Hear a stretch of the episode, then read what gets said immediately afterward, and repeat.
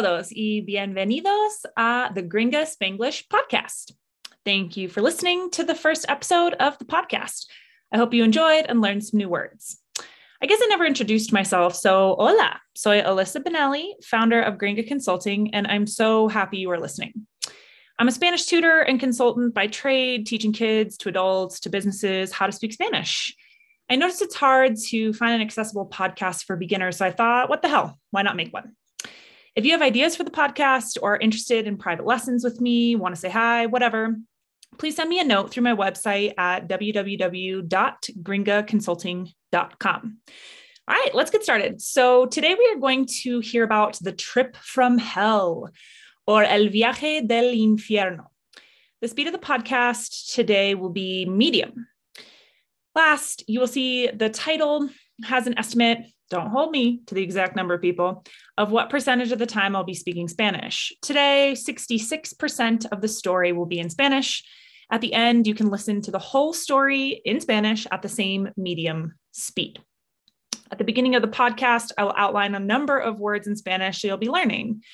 If you have a pen and paper, it might be a good idea to write them down so that you'll recognize the new words when they're used in the story. It is my sincere hope that you enjoy the podcast today and learn at least a couple of words in Spanish that you didn't know before. Vamos, let's go. El viaje del infierno. Here are a few words I will use in this episode in order of appearance. El descanso de primavera is spring break. Asistir is to attend. Aventureros is adventurous. El paquete is package. Medio is middle. La habilidad is ability. Se quedarán from quedarse is they will stay. Agudo is sharp. La panza is belly. Las quemaduras are burns. Los adolescentes are teenagers. Escandaloso is scandalous. Traje de baño is bathing suit. Mutuo is mutual. Mesmerizado is mesmerized. Preocuparse is to worry. Prometieron from prometer is they promised. El tatuaje is tattoo.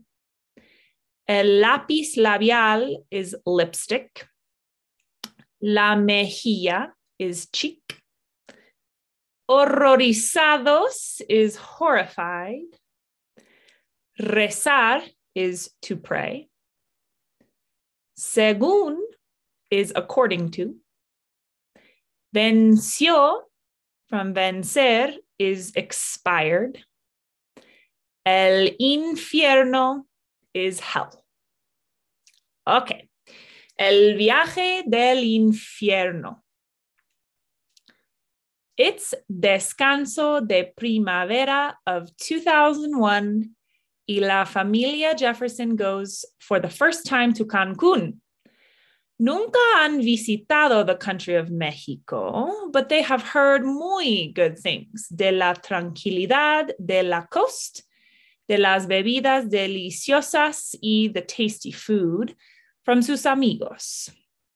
Los Jefferson are from un pueblo pequeño en Indiana, donde they don't do much more que asistir a la iglesia together y pasar tiempo with friends de allí en su free time. Wanting ser más aventureros, Don y Martha Jefferson deciden comprar un paquete all inclusive en un hotel popular en Cancún en el medio de March por 10 days con sus hijos Jenny, 15 años, y Timmy, 12 años. Al llegar el primer día, es evidente la falta de habilidad de speak Spanish de los Jefferson. Don intenta get un taxi. Acercándose a un taxista, él dice, Hola, amigo. We need a taxi to our hotel, por favor. Trying not to laugh, el taxista hizo una motion towards los papers and Don's hands. Upon seeing que se quedarán en el hotel más popular de jóvenes de spring break, no pudo avoid a big smile. Sí, señor, come with me. Esa noche, after eating dinner en un restaurant en el hotel, Don starts feeling muy mal, con pain agudo en su panza. When llegó the morning, él no pudo comer ni move from bed. Leave and have fun, said Don a su familia. And enjoy Jenny and Timmy did. Jenny decides to go a la playa, llevando a Timmy porque su mamá en el hotel con Don y sus quemaduras covered de crema de aloe, ordered her to. En la playa, it's like another world.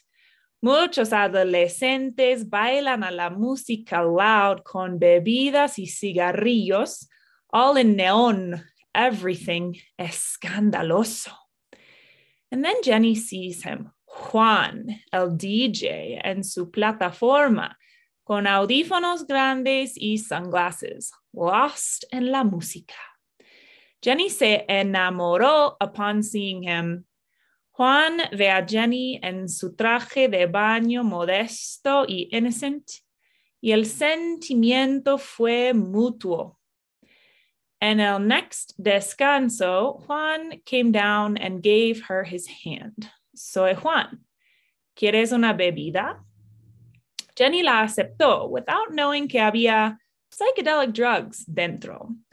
Pronto ella starts to sentir la música y Timmy, confused y bored, sale a la otra parte de la beach.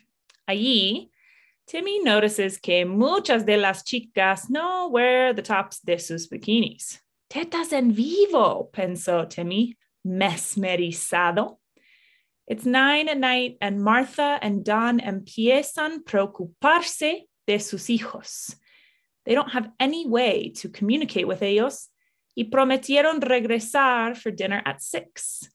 When por fin they return a las once de la noche, Jenny tiene pupils gigantes, un tatuaje en su ankle que says Juan, y Timmy has un kiss de lápiz labial en su mejilla y una big grin. Horrorizados, los padres empezaron a yell y rezar a Dios por the souls de sus hijos. Don goes directly a la recepción para pedir un refund.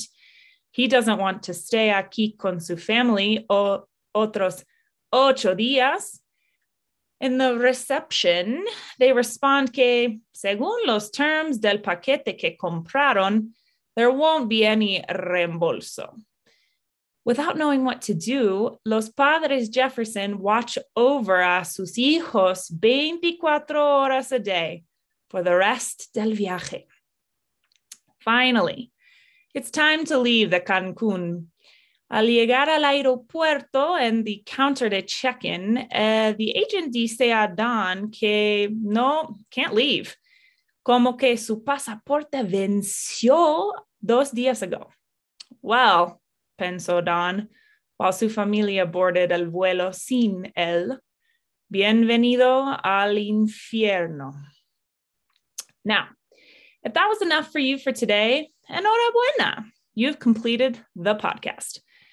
However, if you would like to hear the entire story in Spanish, still at medium speed, stick around for a few more minutes conmigo. El viaje del infierno. Es el descanso de primavera de 2001 y la familia Jefferson va por la primera vez a Cancún. Nunca han visitado el país de México, pero han oído muy buenas cosas de la tranquilidad de la costa, de las bebidas deliciosas y la comida rica de sus amigos. Los Jefferson son de un pueblo pequeño en Indiana donde no hacen mucho más que asistir a la iglesia juntos y pasar tiempo con amigos de allí en su tiempo libre. Queriendo ser más aventureros, Don y Martha Jefferson deciden comprar un paquete todo inclusivo en un hotel popular en Cancún en el medio de marzo por 10 días con sus hijos Jenny, 15 años, y Timmy, 12 años. Al llegar el primer día, es evidente la falta de habilidad de hablar español de los Jefferson. Don intenta conseguir un taxi. Acercándose a un taxista, él dice, Hola, amigo. We need a taxi to our hotel. Por favor. Intentando no reírse, el taxista hizo una moción hacia los papeles en las manos de Don. A ver que se quedarán en el hotel más popular de jóvenes de descanso de primavera. No pudo evitar una sonrisa grande. Sí, señor, come with me. Esa noche, después de cenar en un restaurante en el hotel, Don empieza a sentirse muy mal con dolor agudo en su panza. Cuando llegó la mañana, él no pudo comer ni moverse de la cama. Sal y disfruta, dijo Don a su familia. Y disfrutar lo hicieron Jenny y Timmy. Jenny decide ir a la playa llevando a Timmy porque su mamá, en el hotel con Don y sus quemaduras cubiertas de crema de aloe, se lo mandó en la playa es como otro mundo. Muchos adolescentes bailan a la música fuerte con bebidas y cigarrillos, todo en neón, todo escandaloso.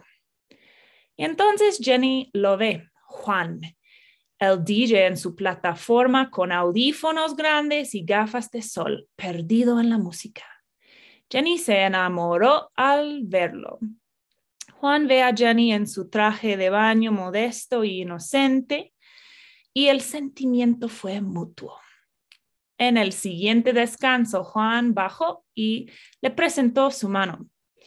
Soy Juan, ¿quieres una bebida? Jenny la aceptó sin saber que había drogas psicodélicas dentro. Pronto ella empieza a sentir la música y Timmy, confundido y aburrido, sale a la otra parte de la playa. Allí, Timmy nota que muchas de las chicas no llevan la parte superior de sus bikinis. Tetas en vivo, pensó Timmy, mesmerizado. Son las nueve de la noche y Martha y Dan empiezan a preocuparse de sus hijos. No tienen manera de comunicarse con ellos y prometieron regresar para la cena a las seis. Cuando por fin regresan a las 11 de la noche, Jenny tiene pupilas gigantes, un tatuaje en su tobillo que dice Juan y Timmy tiene un beso de lápiz labial en su mejilla y una sonrisa grande. Horrorizados, los padres empezaron a gritar y rezar a Dios por las almas de sus hijos. Don va directamente a la recepción para pedir un reembolso no quiere quedarse ahí con su familia unos ocho días más.